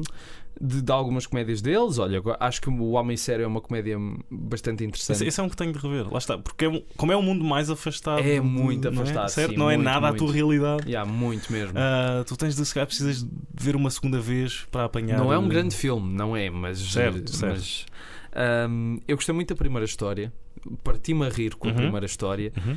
e ao contrário de ti gostei muito da última, porque foi a completa antítese de todas as outras, ou seja, aquilo passa só num espaço fechado e eu senti-me envolvido naquilo porque estava a ouvir a conversa e desde o início percebi logo, pouco tempo depois percebi logo o que é que, o que, é que era aquilo, qual era a metáfora que estava ali envolvida. ahm, e, e estava os diálogos são tão bons Sim, tu percebes ah, os é diálogos que- os, os parece jogos são que a- excelentes. Parece que estás a comer bacon fumado em Certo, forma de diálogos. Uau, Desculpem, gostava que isso fosse verdade. Peço desculpa, pã, pã, pã. o, que, eu- o que eu mais gostei nesse segmento foi, foi que eles foram buscar o grande Sol Rubinek, Uhum. ah, que acho que calhar, o papel mais conhecido dele é como aquele. hum, aquele cocainado no True Romance. Sim. não é? Um, e achei, uau, que casting inspirado. Sim. Quem- Eu fiquei contente com esse filme porque depois do, do Hell Caesar que eu fiquei um bocado. Ok, isto é uma homenagem a Hollywood, mas não se safa, é mesmo um filme fraquinho. Ah, achei que era muito superficial mesmo. Ao nível dos Coen, fiquei muito. Epá, a sério que vocês. Acho, acho que desperdiçaram ali uma boa personagem no Eddie Mannix. Uh, não acho que o filme Não, o si filme não é tenha, mau. tenha sido algo desperdiçado. Não, o filme não é mau e tem algumas coisas, mas eu estava a ver aquilo e achei que aquilo era só uma homenagem sem grande hum, vontade da parte deles, Certo. que era feito como se estivessem a, a- fazer bifes. É pá, já era um projeto que eles tinham há bastante tempo. Se calhar foi numa de, ao fazermos isto agora, nunca mais. Pois é fazemos. isso, se calhar já nem tinham aquela vontade espetacular e, e quiseram fazer na mesma. Mas pronto, eu fiquei muito contente com este filme. Tive pena que não estreasse cá, lá está. Até porque a ligação do streaming da Netflix à televisão às vezes é, é muito precária. Eu- mas lá está, é aquilo que eu volto a dizer. Eu, eu acho que a Netflix tem coisas mesmo muito interessantes e eu fico mesmo empolgado, por exemplo, quando estreiam o filme do Orson Welles. Mas eu gostava de ver o filme do Orson Welles no cinema. Certo. Porque eu sei que vai ser. Lá está, é daqueles filmes que eu não vi e que toda a gente. Parece que toda a gente diz bem, não há ninguém que diz mal. Ahm, está tudo ainda ah, num estado de. Eu vou-te explicar. Eu, eu- eu ainda não vi esse filme porque tenho um grande medo uh, a desilusão. Ok. E não desse filme. uh, Mas do eu- que fizeram dele. E agora vou fazer aqui uma confissão, mas do Citizen Kane. Eu, eu, eu quero, uh, eu quero mergulhar mais uh, na, na, na, obra do Orson Welles e assim vou, vou dizer: eu nunca vi o Citizen Kane porque, eu, porque é um filme já está num. Mas isso é que é mau. Num, num, é? pódio, num pódio tão grande que eu tenho medo de ver o filme e ficar. Mas não podes fazer. E depois, olha, depois não posso dizer que não gostei e tenho. Sim, sim, eu vi o Citizen Kane e adorei. Posso dizer-te uma sei, coisa? Tenho... O Ingmar Bergman sim. dizia mal do Citizen Kane okay. e do Orson Welles e ele ao mesmo tempo gostava do Ocean's Eleven. Portanto, se o Ingmar Bergman pode fazer isso. Mas isso é, claramente, mas ele pode fazer isso. Eu não, não posso fazer não, não, isso. Não, não, mas é, é, é, Outro dia estava a falar com alguém sobre isto e, e, de facto, eu quando era miúdo, quando era mais miúdo e comecei a ver filmes mais a sério, por exemplo, vi um filme do Fellini e era aquela coisa. Pá, eu não sei o que é que está, está a passar, mas se calhar isto é bom, não é? Eu não posso dizer mal porque senão as pessoas não me levam a sério. E não pode ser assim. As pessoas têm de. É claro que não podes falar mal de um filme sem perceber, não é? Mas uhum. também não podes estar a elogiar um filme só porque toda a gente está, certo, está a elogiar. Eu lembro-me que quando era. Eu acho que é metade das críticas que o Terence Malick recebe. eu, tentei, eu tentei ver o, o sétimo selo, pai com 10 anos, e o que é que foi essa mudança? Nada, foi porque muitas pessoas vão gostar do Terence Malick e vão tipo, o que é que estás a dizer? Não, não faz mal, mas isso são opiniões, na boa. Agora, os cânones é que são lixados, de facto. Um, porque o Citizen Kane leva com esse às costas de ser o melhor filme de todos os tempos. E a primeira coisa que, eu, que toda a gente que eu conheço que viu o filme diz é: Ah, sim, ele merece ser ou não merece ser o melhor filme de todos os tempos. Quem, quem somos nós para julgar uhum. isso? Isso foram críticos que andaram a dizer durante décadas. O filme eu, eu, tô, eu sou um bocado suspeito, eu gosto muito do filme, mas não é por ser o melhor filme de todos os tempos. É, é porque acho que o filme é genuinamente bom, mas acho que o Orson Welles tem filmes melhores, como o Hotel, que é um ganda okay. filme. Um, e não sou só eu que digo isto, há, há outras pessoas que dizem também. E eu ainda eu estou longe de ter visto todos os filmes dele. Mas essa pressão dos cânones é lixada, pá, porque tu não consegues ver os filmes com aquela naturalidade, não é? Eu, eu, eu lembro-me de comprar uh, muitas coisas quando era mais novo. Aliás, eu, desculpa só dizer, Diz eu acho que até esses cânones não são tão prementes no cinema americano, acho que até são mais, por exemplo, no cinema asiático. Qualquer uhum. coisa que o Ozu tenha feito é certo, é espetacular. Certo. Mesmo tenha sido filmar uma parede durante duas horas, espetacular. Ou o filme do Godard, espetacular. Agora, filmes americanos, lá está.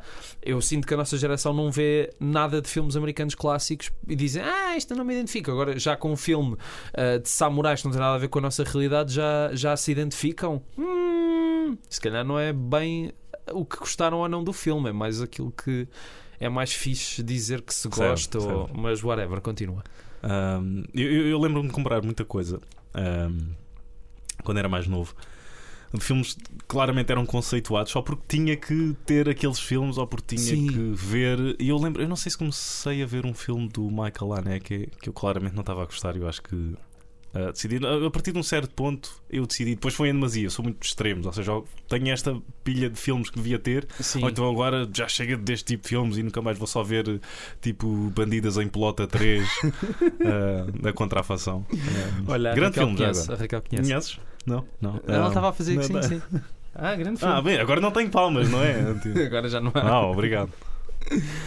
Um, mas qual é que foi o filme do Michael Haneke? É que eu também tenho sentimentos muito contraditórios. Uh, eu acho que foi o cachê, acho eu. Ok, não ah, vi. não tenho a certeza. Eu vi o Brincadeiras Perigosas. Esse gostei. Vi o. Curiosamente. Viste agora, o remake agora, falar nisto, O remake que toda a gente disse mal, mas que era exatamente igual ao original. Portanto, não percebi onde é que. Ah, o original. Obra brilhante. Remake. Isto é lixo repugnante. Tipo... Porque é a cópia, não é? Uh, e o original também não é assim um grande filme, desculpa, até é uma ideia gira que é uma ideia certo, meta. Certo, mas não é, é, é, uma. Ou seja, eu percebo porque é que muitas das pessoas dizem bem do primeiro um, Vanishing. Sim. E depois do remake, uh, em que tem um final feliz e que destrói basicamente sério? o filme todo, ah. dizem que aquilo foi. Uh, é que eu vi tipo, o original. Um maior, um maior, assassínio, um maior assassínio. Como é que aquilo pode ter um final feliz? Explica-me. Uh, é porque agora, agora, agora eu acho que posso dar spoilers, não? São filmes de 88 barra 92. Não dês. De, de, de, é porque nós não avisámos as pessoas que estávamos a falar destes filmes. Ou seja, não, como, é, como é que és que eu te explico? Eu estou a dizer. Tu claramente, no original tens um final claramente mau. Sim, certo? Sim, que não anda à volta a dar. Certo? Sim. No remake tens um final claramente bom. Sim, mas como é que isso é possível? É porque aquilo que deu origem ao final infeliz não pode ter acontecido. Ou é tipo um pós-final infeliz. Do que me lembro do remake, simplesmente há um final feliz. Agora estou a tentar dizer entre as linhas o que é que, Ok, o que, é que então, acontece. então deixa estar, deixa estar. Ahm, mas do Anneke eu tenho sentimentos muito contraditórios, até porque quando estreou o Amour, ah, eu ainda fui ver no King, foi o último filme que eu vi no cinema King. E é de- o, o Anneke tem uma coisa que eu não sei se é boa ou não, que é ele mexe com os teus sentimentos, mas de uma forma muito. "Hã", como se estivesse a fazer. Não? Como se estivesse a fazer experiências com os seus cobaias, Ok. estás a ver? Mas não de uma forma boa, de uma forma tipo quase maquiavélica. distante, fria, Sim. tipo, Também como ele coloca a câmera, acho eu, também é muito. Não, certo. mas é, é aquela. Epá, eu na altura emocionei-me muito com o filme porque estava a rever um bocado a história da minha avó, porque tinha sido pouco tempo antes que ela tinha falecido. Ah, mas há uns tempos o filme está sempre a dar na televisão e há uns tempos. Epá, isto, que é isto? Tipo, isto é só. Isto é. Não sei, não voltei a ver o filme de uma ponta à outra, mas não sei se também se quer, percebes? Uhum. Ah, mas, mas pronto, essa é a minha relação com o Micael Anecas. Ok. Tens mais. Tens, eu- Mais eu, eu um. não, eu não sei, eu não sei o suficiente sobre o Aneke Não, ah, para, Não, também não para- posso- para aqui andar a fazer aqui um monólogo. também não posso falar. Uh, posso só dizer, ah, antes de falar da minha última escolha, ahm, du- duas notas para dois filmes que me surpreenderam este ano. Um filme que se chama A Aparição, não é o, ah, não é o filme português A Aparição, mas o filme francês A Aparição, do Xavier Giannoli. É um filme sobre a fé de uma perspectiva pouco usual, ah, com um grande ator francês que eu agora infelizmente esqueci-me do nome. Fosse. Ah, não sei, mas ele é um grande ator. Baguette. Sim, é isso. Ah, é um grande ator e é um ator que faz assim filmes eh, ativistas e, diz que gosta de fazer filmes que tenham uma mensagem. Acho que o filme funciona muito bem. Foi um filme que surpreendeu muito. E outro filme, um filme português, Raiva, do Sérgio Treffaut, uma espécie de western à portuguesa que, deixa, que tem um grande problema. Ah, eu gosto de pensar que- é, que é, que tem um grande problema. não, não, não. Não é ter um grande. Não é um problema. Foi uma escolha do realizador, mas eu acho que estraga o filme, que é. Tu não tens só uma menção ou uma parte do final no início do filme. Tu tens basicamente um segmento de 10 minutos que é um final no, no início do Hum. filme. Ok. E é, é a melhor cena do filme. eh, em termos de tensão, clímax, etc. Ahm, e depois, como, como tu já sabes exatamente como o filme acaba, acho que o resto do filme perde um bocado do impacto. É giro, é ver depois os cameos, porque deve ser do- o filme com o melhor cast de sempre do cinema português. Até tem o Herman José a fazer de padre às tantas. Uau. Ah, eu fiquei, estava a ver um pau, olha o Herman José. Fiquei, olha Eu não sabia que o Herman José entrava neste filme. Foi o que disseste, não foi? Foi, exatamente. Um, e pronto, eh, depois de falar dessas duas boas surpresas, falar da minha última escolha desta espécie de top, que não é um top, uh, Black Clansman, o. Infiltrado, como o Infiltrado, o Inside Man Aham. e outros filmes infiltrados do Sr. Spike Lee, que fez mais um charro. boa, boa, boa. Li- Literalmente e. um, um ah, jarro. Um jarro. um jarro. Um jarro de charros. Ou seja, é o Spike Lee no Ghost com o Patrick Swayze por trás. Por trás. É isso que acontece no Vê, filme. Ele gosta. Vê, Gostos não, não com o. Spike Lee, mas. di- Diz-me então o que achaste do filme. Eu, epá, é daquelas coisas, acho que o Spike Lee, eu não tenho acompanhado as últimas coisas que ele tem feito nos últimos anos, vi o Inside Man e acho que é um filme que, Uhum.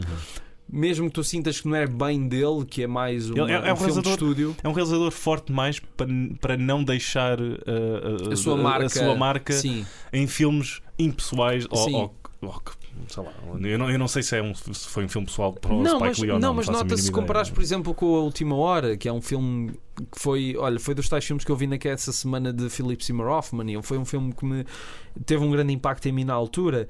Ah, e depois ele anda a fazer, andou a fazer outros filmes assim mais frouxos que mesmo não, não me interessaram muito, o Chirac e não sei quê. E depois o remake do Old Boy, que nem, Certo, certo. nem, nem me esse esse é que eu ah, arrisco-me a dizer que esse é o mais impessoal. Pois deve ah, ser. para- Mas lá está, eu não sou, não sou o Spike Lee Pois. ah, e não sei ahm, que, apro- que apropriação é que ele dá a cada, a cada guião que recebe Sim. e presumo que para aceitar o projeto ele tenha que se rever em alguma coisa e que não seja só ah, isto é pelo dinheiro. Não, acho que acho, que pelo, pelo menos não estou a ver a fazer isso. acho Não, eu, toda a acho- gente tem de comer. Sim, não questão- quero ser demasiado cínico Podes, aqui. podes é conciliar os dois mundos, não é? Certo. Tipo, olha, temos este projeto de encomenda e pagamos-te bem. E ele, ah, tá bem, mas posso dar uns inputs? E ele, sim, podes dar uns inputs. E há uns inputs, puts, puts. E ah, puts, como é que é? Ahm, Isto agora vai se tornar no musical. mas o Black Clansman tem uma energia que, que já faltava há muito tempo, que é uma Oh, energia sim, Spike Certo. que, ah, sim, sim. Se, se, se calhar porque os tempos correm e nunca, nunca precisaram tanto de um, de um Spike Lee como, como agora? E- Ou, ou, exatamente. isto é, ou esta é uma. ce- Ou, ou sempre precisaram e, e simplesmente agora ele, ele, ele apareceu outra vez? Ou nós é que precisámos dele? Sim. E como ele esteve sempre lá, agora é olha, Spike Lee.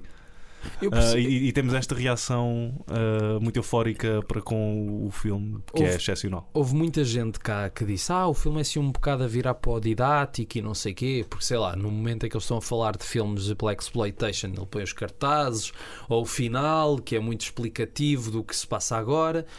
E eu percebo, ok, na nossa expectativa de europeus. Possa ser, mas a questão é: ele está a falar para uma grande audiência, nomeadamente, se calhar, muitos fãs do Trump. Uh, que apesar de todos os meios de comunicação que existem, se calhar não perceberam que a- acabaram por ajudar a que um- uma pessoa não muito boa chegasse. Certo, certo.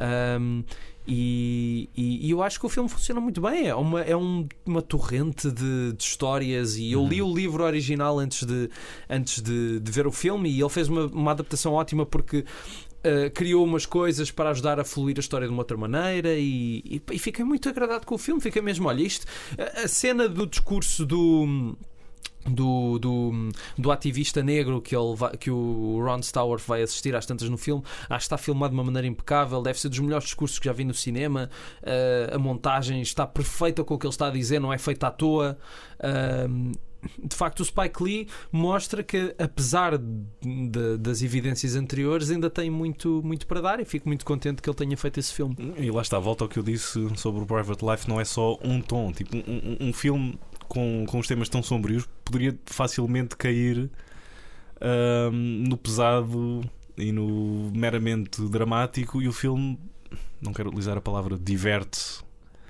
Ahm, Não, a, a mas- brincar numa caixa de areia, mas quando pensas como o filme acaba, não, não ah, aquelas, ah, não, não as imagens de arquivo, Sim, mas a cena final em que envolve um telefonema sim, e que acaba numa gargalhada. sim. E que nunca aconteceu, que- ma- mas que é ótima. Uhum. Que é ótimo.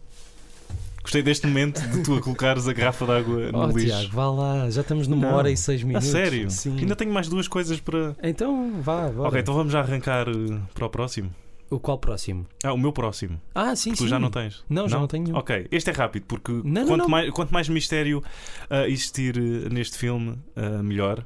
Mas trata-se do Annihilation Ah, do, sim, do sim. Alex Garland.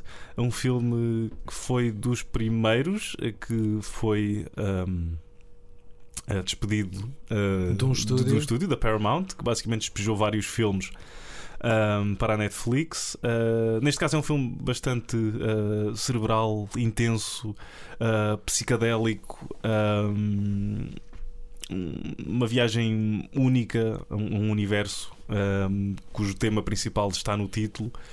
Um, grande performance da Natalie Portman e da Jennifer Jason Lee. Um, eu não quero alargar, alargar muito uh, sobre este filme, acho que até é algo difícil de, de- de- de descrever. Um, por favor, vão ver. É um filme completamente diferente do Ex Machina, que é muito mais terra a terra. Este é completamente o contrário. Ok. Uh, começa num lado bastante real, só para cada. cada- à medida que passas mais tempo com o filme, vês. uh, não sei, olhas para baixo e já estás nas nuvens e. Não sei se mal deste por isso ou não, depende de como. uh, da tua percepção. Sim. Um, mas grande filme, talvez o melhor filme de ficção científica Deste ano. deste ano. Um, Também não houve assim muitos, isto. não é? Não honestamente, sei. honestamente, não sei. Hum, o Alex Garland dá-te razão. Ele disse que ficou desapontado quando soube da decisão do filme passar para a Netflix. Porque perdeu logo Hum, aquela importância de ser uma certo, estreia. certo. E que ele, É- e que, se bem que ele aí deu um ponto positivo de não estar, ao menos aqui não estou estressado com quem vai aparecer no Sim. primeiro fim de semana, Hum, mas fico, fico, estou, estou a, Sim, a- mas sim, eu percebo. Chega a muito mais gente não ao mesmo tempo. Sim, sim. Não, É- estou, não estou a citar uh, à letra, mas ele depois disse. uh, mas fico algo desiludido porque nós fizemos este filme para ser visto em sala Sim. e não uh, no Netflix. É por isso, é por isso que, que eu a- só agora mesmo pacificamente com a Netflix, Claro, claro, nada. claro. Vamos, vamos até falar um, num- num- num com um tom de voz uh, mais suave e dizer Netflix eu não, adoro. é, não é a questão da acessibilidade é ótima. Teres um filme que de repente fica disponível para milhões de pessoas, isso é incrível mesmo. Uh, teres filmes que de repente, se calhar, em vez de serem de culto, chegam a milhões de pessoas, isso é fantástico. Antes disso é que podes ter. Fica tudo igual. Mas em vez de tipo dizeres às pessoas: olha, isto vai estar um dia no cinema e amanhã sai no Netflix, estreias, estás uma semana, duas, três, o tempo que o filme durar, sem, sem avisar a ninguém, olha, daqui a duas semanas isto está na Netflix. Sem avisar, Uhum. tens aquilo uma estreia normal. E depois do tempo do filme que o tempo, o tempo que o filme durar em sala. Agora sim vai depois, exatamente como toda a gente faz. Porque acho que ninguém, ninguém, se queixou do. Ou seja, o tempo de espera já estava tão redu- reduzido do tempo que passava para a sala para home video Sim. que acho que ninguém se queixava verdadeiramente. Para já não é, nenhum, não é um mercado que pare. Ok, vamos agora esperar que este filme vá parar home video. Ninguém, vê- ninguém vai ver mais filmes. Para, Pois. para. Ok, já podemos. Sabem não, está, há sempre coisas Porque há novas. e- milhões de filmes para ver. Há demasiado, há demasiado mas hoje mas em há dia. pessoas que não perceberam isso ainda. Ah. Olá, golfinho.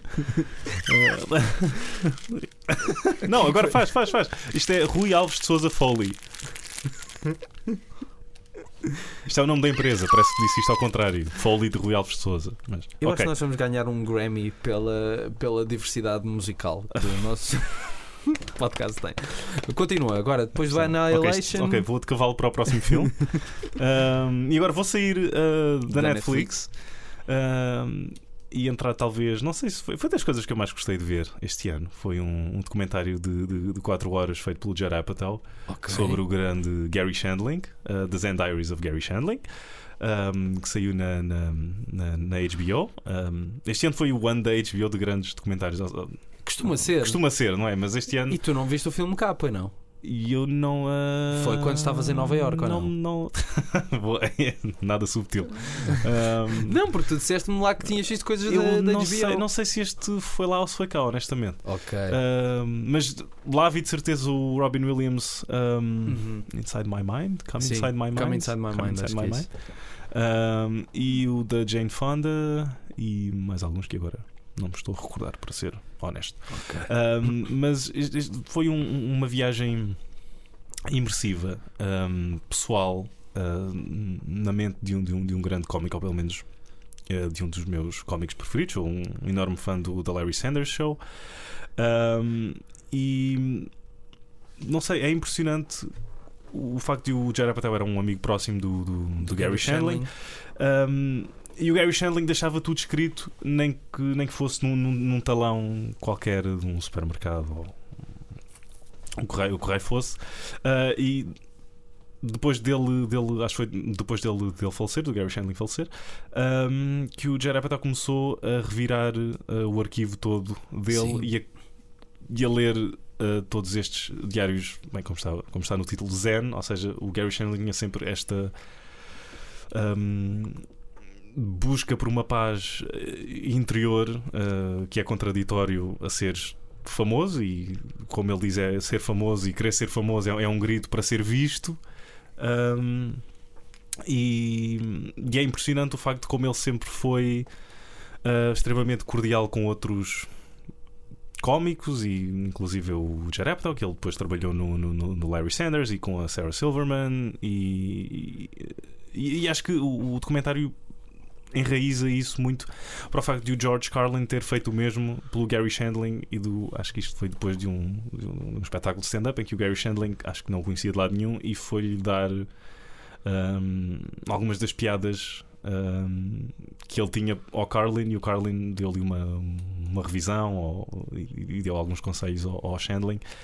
Um, e é muito pessoal porque pega no, no- num trauma uh, da, da família dele que foi a morte do irmão Sim. o irmão tinha uma doença e foi por isso que eles andaram sempre de, de- de um, de um lado, um lado para o outro. Ah, e essa morte, ao, ao qual ele nunca se conseguiu despedir ah, bem do irmão, ele nem conseguiu ir ao funeral, acho que a mãe ah, proibiu. E ele sempre teve. não sei se era um- uma forma de. Sempre foi o, o petróleo na, na máquina do Gary Shandling um, e, e, e vês aquela, aquela experiência como, um, como uma espécie de. Está-me a faltar agora a palavra. um, uma espécie de, de- de motor criativo uh, que sempre, que sempre o, o perseguiu uh, isto é muito importante e não queria uh, estar a revelar, acaba num, num momento bastante tocante. Uh, porque o Jared Apatow encontrou uma certa carta Sim. no arquivo do Gary Shandling um, que liga estes dois mundos, este lado mais pessoal e introspectivo uh, relacionado com este trauma e o lado mais uh, público uh, do, do, do Gary Shandling. Ok, que- eu sim. acho, eu acho que já fizeste uma sinopse bastante alargada do filme. Ok. Ahm, e é, não, e é, é muito, é muito interessante porque, pronto, eu sei, é um filme de 4 horas, há muitas coisas para contar, não é? Ahm, mas de facto é, é daquelas personagens do humor que cá só é conhecida pronto, pelas pessoas que gostam de comédia, Certo, são certo, comediantes e, e, e de facto eu não tinha ouvido falar do projeto antes de tu me teres eh, mencionado.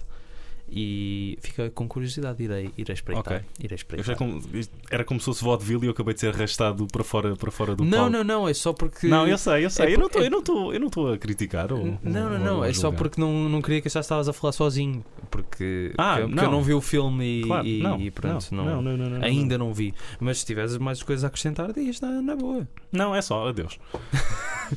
Ok, mais alguma coisa que queiras falar? 2018 relacionada com cinema ou não? Ah, Eu acho que estou bem, eu acho que já estamos em uma hora e. Uma hora e quinze. Não sei, eu não, não sei se quero né? massacrar mais ninguém. Bem, com a minha voz já se, se, massacrei se, gostar- se gostarem de comédia, yeah, ve- vejam. Ya! Ah, Ya. Ya! Ya, ya! Vejam. Não, não. Jamaica, mano! Só para Ah. lembrar aqui o último episódio. Ah, se gostarem de comédia, vejam, vejam o documentário, é excepcional. Um, Se gostarem de comédia, vejam também filmes dos irmãos Marx. Não sei porque é que eu me lembro disto agora. ok, mas por que não? Por que não? Sim, eu já vi todos. Ok. Menos aquele filme que eles fizeram com a Marilyn, em que não é bem um filme deles, mas os outros todos eu vi. Ok. Da E que vi, vi- viste todos este ano? Não, já Não? vi há dois ou três anos. E gostei muito. Adoro Ok. os irmãos Marx. Última pergunta: vais cumprir a tua promessa de ver uh, um não, filme não por vou. dia neste, neste ano? ah, Não dá? Não, é Tá impossível? assim, É impossível? É, assim, estamos a dia 28 e tenho 350 filmes. Ah, faltam Não era 15. mais? Pá, 350, não sei, não, é- não é mais de 355. Mesmo assim, faltam 4 dias para acabar o ano e não vou ver 10 filmes em 4 dias. Portanto, já, Ok. já desisti. Em 3 dias, Três Raquel, dias. obrigado. Ok. Ahm, Eu vou-te fazer uma pergunta para a qual agora não tenho resposta. Sim. Não me lembro nada em concreto.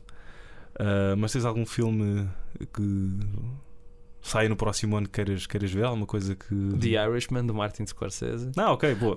o novo do Clint Eastwood, porque o The Mule, que em mas já conta, conta, chamar- conta como este ano? Já, já estreou? Não, está bem, mas vai estrear em 31 de janeiro de 2019 cá. Ok, estamos a. Ok, ok. E é daquelas coisas, eu acho que eu adoro o Clint Eastwood, ahm, independentemente, não tem nada a ver com as opiniões políticas dele. Aliás, eu acho que ele é um republicano muito sui generis, tem assim, algumas opiniões que eu nunca ouviria um republicano dizer. Ahm, e que eu acho que eu fiquei sempre com a sensação que depois do Gran Torino, que o Gran Torino seria o, o último filme dele e, e que a partir daí ele está só a fazer filmes para passar o tempo. Ah, ou seja, eu até gosto do Jersey Boys, gosto do Sully, mas sinto que já não é o Clint Eastwood que está ali. Ah, ou seja, que ele já está um bocado mais despreocupado e, e no American Sniper nota-se isso. Para mim, o American Sniper foi o, o- a gota, no, do- ou seja, no topo do bolo dessa. Do outro lado, o maior êxito bilheteiro do Clint Eastwood. Pois, eu sei, eu sei, mas não. Pá, o filme para mim não. E, e este parece-me um bocadinho mais a voltar às origens, não que seja como o Gran Torino e o que, e o que o antecedeu, mas que seja um bocadinho melhor ou mais interessante do que os últimos, até Está a o do essa comboio. reação. Está, E está a ser bem recebido. estou, estou muito curioso, estou muito curioso, porque o Million Dollar Baby é daqueles filmes que arrasam uma pessoa e, e, e pronto, hum, acho que uma pessoa também não fica a mesma depois de ver esse filme. E tu, tens algum filme que queres ver? Ah, acho que Ah, de- o do Tarantino também? Ah, vai ser no próximo ano? Não, Não sei. não sabia. Mas o The Irishman, sim, sem dúvida. Vamos ver como é que Ah, vão ficar todos digitalmente, porque eu estou com muito medo. Só dois, só dois agora. Dois à parte, não é bem à parte, vamos só pegar um. Eu julgo que isto vai acabar não, não, muito, não, não, muito em boa, breve. na boa. Mas o. o- Também havia um filme qualquer que eu queria ver que eu não tinha vindo nos cartazes do Corte Inglês, já não lembro qual é que era. Diz. Ahm, uma coisa em que nós discordamos num filme que ambos gostamos foi no, no Buster Scruggs, Sim. em que tu notaste o digital e eu não notei tanto o digital ou não me fez ah, Sim. grande Não, mas eu comissão. notei também porque o streaming não estava assim espetacular, Ah, percebes? ok. Ah, não, mas o filme Porque, está porque fez-me lembrar o Irmão Onde Estás, que acho que foi o primeiro filme a ser digitalmente colorido, ah, não é? Exatamente. Ah, porta- e se fores por esse prisma, se calhar não há uma grande diferença. não, não, não, não, não, não. Não, eu estava mais a dizer mesmo a qualidade do streaming, os movimentos eh, faziam um bocado de impressão, mas isso é uma conversa mais técnica. Hum, olha, eu vou aproveitar para, para acabar eh, este programa para fazer só Uau, uma, a sério? Desculpa. para fazer uma nota sobre o Monumental, uma notinha rápida a Sim, Marcelo sim. Rebelo de Souza. é um dos cinemas a que eu vou mais vezes ao longo da minha vida, ou seja, desde, 12, desde os 12, 11 anos que vou lá. Um, é um cinema que guardo muitas memórias, muitos bons filmes que lá vi. Um, é uma perda para a cidade, mas acho que uma perda maior foi ainda tipo teres um cinema gigantesco que de repente se transforma num centro comercial com cinema. Mas pronto, Uhum. de qualquer maneira, é um cinema eh, que era fora do circuito mais mainstream e que tinha tanto os Piratas das Caraíbas como eh, um filme do Ozu. Um, mas também o que me faz confusão nestes momentos em que há um sítio icónico da cidade a que já pouca gente vai, uh, de repente toda a gente nas redes sociais, ai a perda, ai que horror, ai como é que eu vou sobreviver, ai tive um AVC por causa disto.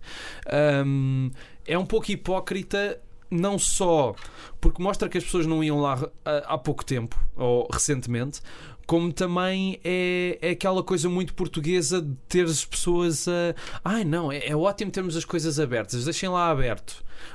Porque as pessoas esquecem-se que há uma coisa que se chama dinheiro e há uma coisa que se chama pessoas que têm de ser pagas para viver. Ai não, o Monumental devia existir sem, sem precisar de lucros e. Sim, claro, e como é que pagas as pessoas que estão ali? Ahm, e, e eu recentemente fui lá ah, com a Raquel aqui, portanto ela é testemunha. Ahm, fomos ver os Shoplifters, uma família de pequenos ladrões. Que não, que não entrou na tua lista. não entrou porque estava um bocadinho mais abaixo, mas também é um grande, um grande filme. Um, e eu fiquei muito triste com o estado do Monumental, sabes? Uh, foi exatamente no dia em que foi anunciado que ia encerrar, depois de já há muito tempo se falar nisso. E nós chegámos, um, basicamente, olhámos, aquilo é na sala 4, cá em baixo, olhámos para o fundo do corredor, estavam caixas de cartão, estavam coisas tipo assim desleixadas lá para o fundo. Entramos na sala, estavam cadeiras com a abanar, com centros saídos e jelly beans no chão e um frasco Todos, de jelly beans. todos portadores de bilhete válido. Sim, ma- mas depois eu, eu penso, eu já não sou estudante, não tenho cartão jovem, posso ter, mas mesmo assim fica-me por 5 euros, ou seja, em vez de ser 7 euros. E faz-me um bocado de comichão pensar, eu venho a este cinema por 7 euros com condições deploráveis, que é o que está agora, só para amor ao cinema e não sei o quê. Uhum. Não, eu quero cinemas de boa qualidade. Ahm, eu não quero fingir, tipo, é aquela coisa muito portuguesa de ah, é a única coisa que há, então vamos, vamos defender com unhas e dentes, mesmo que tenha todos os defeitos do mundo. Não. Ah, o Monumental tem, tem muitos defeitos. E, e o problema é que também não se soube adaptar aos tempos. E isto é outro problema que tem a ver com o digital, não com a Netflix, mas com o digital, que é. Eles foram muito a cena dos autores. Nos anos 90, as pessoas contam histórias de que ah, as pessoas faziam fila para ver os filmes do Takeshi Kitano ou do Mikael Haneke ou não sei o quê. Ok, mas entretanto estamos em 2018 e eles em 2018 estreiam um filme do Mikael Haneke que já tem dois anos e que já está na Ok. net há muito tempo.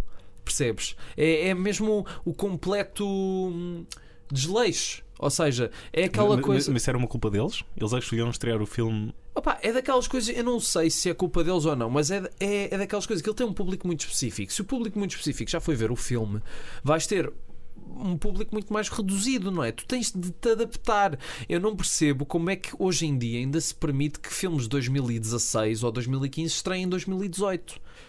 Porque não faz sentido. Hoje em dia já não faz sentido, não é como no analógico. Hoje em dia isso não faz sentido Certo. nenhum.